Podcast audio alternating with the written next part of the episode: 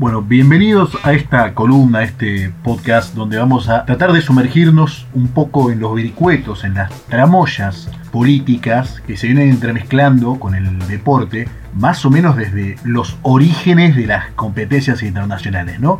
Todos sabemos la importancia que tiene la actividad deportiva en cuanto a lo que es movilización popular, lo que es eh, la moral de una población, el orgullo nacional, el nacionalismo y diferentes factores los cuales han llevado a eh, la utilización política del deporte como una herramienta para movilizar pueblos, para movilizar países o incluso para lo contrario, para socavar la moral de pueblos y de naciones. Esto viene pasando, como decimos, desde hace mucho tiempo, se ha manifestado en diferentes aspectos del deporte, inclusive, inclusive como lo muestra lo que pasó en diciembre con la exclusión de los equipos rusos, del equipo olímpico ruso, de todo evento olímpico, eh, no solo las Olimpiadas de este año de, de Tokio del 2020, sino las Olimpiadas de invierno en China, en Pekín, en el 2022 e incluso el Mundial de Fútbol, el de Qatar, y las consecuencias que tuvo, las, las críticas, las protestas rusas al respecto, ni siquiera las Olimpiadas están exentas de esto. ¿Por qué decimos ni siquiera las Olimpiadas? Bueno, porque las Olimpiadas son uno de los eventos deportivos indudablemente más importantes del mundo, que están dedicadas a la celebración de la hermandad humana, la hermandad de las naciones pueblos, por medio de una competencia justa, ¿no? una competencia deportiva justa de atletas amateurs, no profesionales. Eh, recordemos que en esencia el origen de los Juegos Olímpicos es ese, no, tienen que ser deportistas profesionales, que exaltan la importancia del deporte y la salud física, ¿no? Como una manera de relacionarse y de hermanarse. ¿Por qué es importante que hasta las Olimpiadas se hayan visto involucradas en todo este tipo de tramoyas? Bueno, piensen lo siguiente. En origen, en Grecia, hace más de 2000 años, los Juegos Olímpicos eran sagrados. Separaban guerras las guerras que estuvieron ocurriendo en ese momento se declaraban treguas para que se pudieran realizar las Olimpiadas. Incluso los atletas participantes de las diferentes ciudades-estado tenían permiso, tenían salvoconducto para pasar por el territorio de ciudades, incluso ciudades enemigas, para poder participar en los Juegos Olímpicos. O sea, eran sagradas a ese punto. Hoy en día las Olimpiadas están incluidas en, todo este tema de tire y afloje político geopolítico mundial, si bien no se han atrevido a hacer una protesta formal, una acusación formal, porque eso puede traer consecuencias todavía peores para el deporte ruso. Han sido muchas las voces de parte de la Federación Rusa que declararon que era ilegal la exclusión de Rusia de este evento, de los eventos olímpicos hasta el 2022, y que había un motivo político oculto detrás del el argumento principal que se usó para eh, excluir atletas rusos de las Olimpiadas, que es por supuesto el tema del dopaje, uno de los escándalos de dopaje más importantes, el más importante, más masivo de la historia de los Juegos Olímpicos, ¿no? Cual directamente se está acusando a Rusia de haber llevado un programa de pro dopaje, estatal de dopaje de sus atletas para mejorar sus, sus objetivos en los diferentes eventos, en las diferentes pruebas. Esto es un tema, da para hablar mucho al respecto, pero vamos a, decir que mientras están las dos posiciones, mientras por un lado tenemos la posición del Comité Olímpico Internacional, de la eh, Agencia Mundial Antidopaje, decidió que Rusia no puede participar, y de muchos rusos que por otro lado hay quien dice que sí, que está bien, que hay que limpiar eh, la mancha del país respecto al dopaje y hay otros que han deslizado que esto es una es, parte del, del antirrusismo digamos que hay que, al que acusan principalmente los países occidentales con respecto a Rusia especialmente a partir del 2014 no a partir de lo que fue la, la ocupación de Crimea. Eh, lo cierto es que bueno no no es la primera vez que se da no es la primera vez que se da una situación en la cual se usen los Juegos Olímpicos que deberían ser quizás el evento deportivo más sagrado para presionar políticamente una nación. De hecho, una de las ocasiones anteriores más notorias ya involucró a los rusos, más bien no a los rusos, a sus eh, antecesores, digamos, el antecesor político de la actual Federación Rusia, que es por supuesto la era la Unión de Repúblicas Socialistas Soviéticas, la URSS, la famosa Unión Soviética, y que protagonizó esta especie de, carrera por el control económico ideológico del mundo con los Estados Unidos, que se llamó la Guerra Fría, que hoy en día estamos viendo una segunda versión. Vamos a decir con respecto a la Unión Soviética, con respecto a la importancia del deporte, fíjense lo importante que era que el concepto de nuevo hombre soviético, este nuevo hombre que la Unión Soviética se proponía construir, que proponía como motor de superación para la humanidad, tenía cuatro características, cuatro características muy importantes. Tenía que ser altruista, es decir, generoso, tenía que ser culto, tenía que ser difusor, o sea, creyente y defensor del marxismo-leninismo, por supuesto, de la revolución socialista, y tenía que ser saludable, tenía que ser sano, tenía que ser deportista. A tal punto era importante esto que cada verano millones de niños rusos, millones de niños soviéticos en ese momento, iban a los campamentos de pioneros, que los pioneros eran como los Boy Scouts de la Unión Soviética, a hacer deporte eh, y otras clases de actividades. Para la década de 1980 había más de 40.000 campamentos en la Unión Soviética y más de 10 millones de chicos pasaban allí sus vacaciones. Imagínense la importancia que tenía ya desde la niñez el deporte para la Unión Soviética. Que por supuesto eso tenía sus consecuencias, ¿no? La Unión Soviética, hasta el día de hoy ya desaparecida, es la segunda potencia en medallas totales en los Juegos Olímpicos. La Unión Soviética tuvo 1.204 medallas, incluyendo 473 medallas de oro, en una participación de 18 Juegos Olímpicos de invierno y de verano. 1.204 medallas. Pensemos en este número para comparar.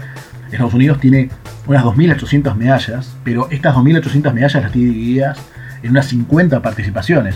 La Unión Soviética con la tercera parte aproximadamente de esas participaciones sacó cerca de la mitad de las medallas que tiene Estados Unidos. Claramente hablamos de una potencia absoluta en el campo de los Juegos Olímpicos, que de hecho eh, a partir de 1952 de, de su primera presentación en los Juegos Olímpicos se consolidó como una potencia absoluta, como un dominante absoluto en muchísimas disciplinas, y que desde 1968 hasta su colapso digamos, en la totalidad de, sus participaciones de nueve Olimpiadas de verano, o sea, salió primera en seis de las nueve Olimpiadas de verano y en siete de las nueve de invierno. Hablamos de una dominación absoluta por parte de los soviéticos en el campo de los deportes olímpicos, en disciplinas como, bueno, la gimnasia artística, el atletismo, la lucha, el levantamiento de pesas, canotaje, remo, esgrima, tiro blanco, volei y en cuanto bueno lo que es deportes de invierno, por supuesto, esquí, las diferentes disciplinas de patinaje, patinaje artístico, el hockey sobre hielo, donde Rusia hasta el día de hoy es una de las potencias dominantes. Por supuesto, tenemos una verdadera máquina de ganar medallas por parte del Estado soviético, por parte de la Unión Soviética. Ahora bien, ¿qué pasó en 1980? En 1980 se iban a celebrar las Olimpiadas de Moscú, pero en 1979 este país, la Unión Soviética, había intervenido, había invadido militarmente Afganistán es el mismo país que después en el 2001 va a invadir Estados Unidos, ¿no? Y todavía están ahí empantanados, pero en este momento lo invadieron los rusos, y como lo invadieron los rusos, había que condenarlo. Jimmy Carter, entonces presidente de los Estados Unidos, declaró que ir a los Juegos Olímpicos de Moscú iba a ser como poner un sello de aprobación a la política exterior de la Unión Soviética y eh, llamó a boicotearla e incluso reclamó a la comunidad olímpica internacional, al Comité Olímpico Internacional, que cambiara la sede, que no se iba, no se iba a realizar con mucha facilidad. De hecho, le dio un ultimátum de un mes el presidente Jimmy Carter a el líder, al premier soviético entonces,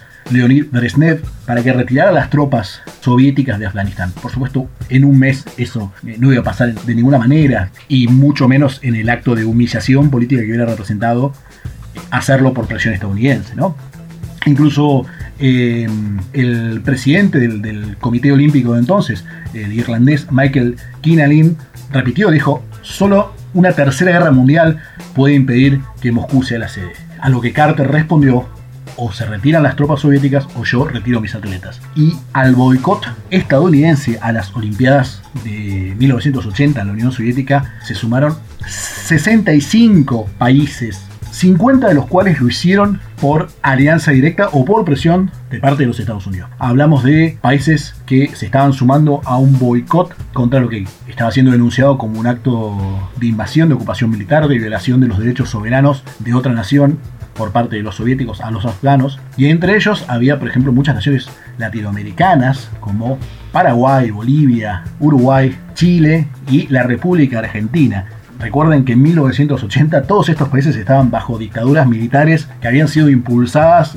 eh, por los servicios de inteligencia norteamericanos. Eh, había otros países que se sumaron por, eh, por lucha ideológica con la Unión Soviética, como por ejemplo la República Popular de China y Irán, que Irán ya en ese momento estaba peleado con los Estados Unidos, pero también estaba peleado con el régimen soviético y estaba, se oponía a la invasión de Afganistán, así que también lo boicotearon.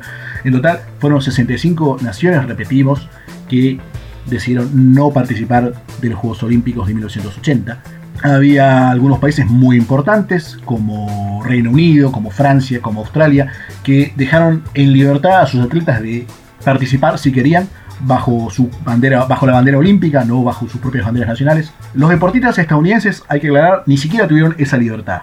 Carter amenazó con revocarles el pasaporte a cualquier atleta estadounidense, a todos los atletas estadounidenses que intentaran participar, que intentaran asistir a las Olimpiadas en la Unión Soviética. O sea que realmente no hubo estadounidenses, no hubo yankees en las Olimpiadas del 80. Por supuesto esto afectó a bastantes deportes como la natación, como el atletismo. Imagínense el básquet, la calidad de, de, las competiciones de básquet sin la presencia del equipo norteamericano, del equipo estadounidense, eh, decayó mucho. De todas maneras, las Olimpiadas se celebraron, se realizaron 203 eventos, mucho más que en cualquier Olimpiada anterior, y se batieron 36 récords mundiales, 39 récords europeos y 74 récords olímpicos. Las Olimpiadas las terminó ganando, por supuesto, y por bastante absolutamente por afano, la Unión Soviética en el medallero ganaron 195 medallas, una de las eh, Olimpiadas más desiguales desde comienzos de siglo, una de las Olimpiadas más desiguales de la historia. Y segundo, tercero y cuarto salieron Alemania Oriental, Bulgaria y Cuba.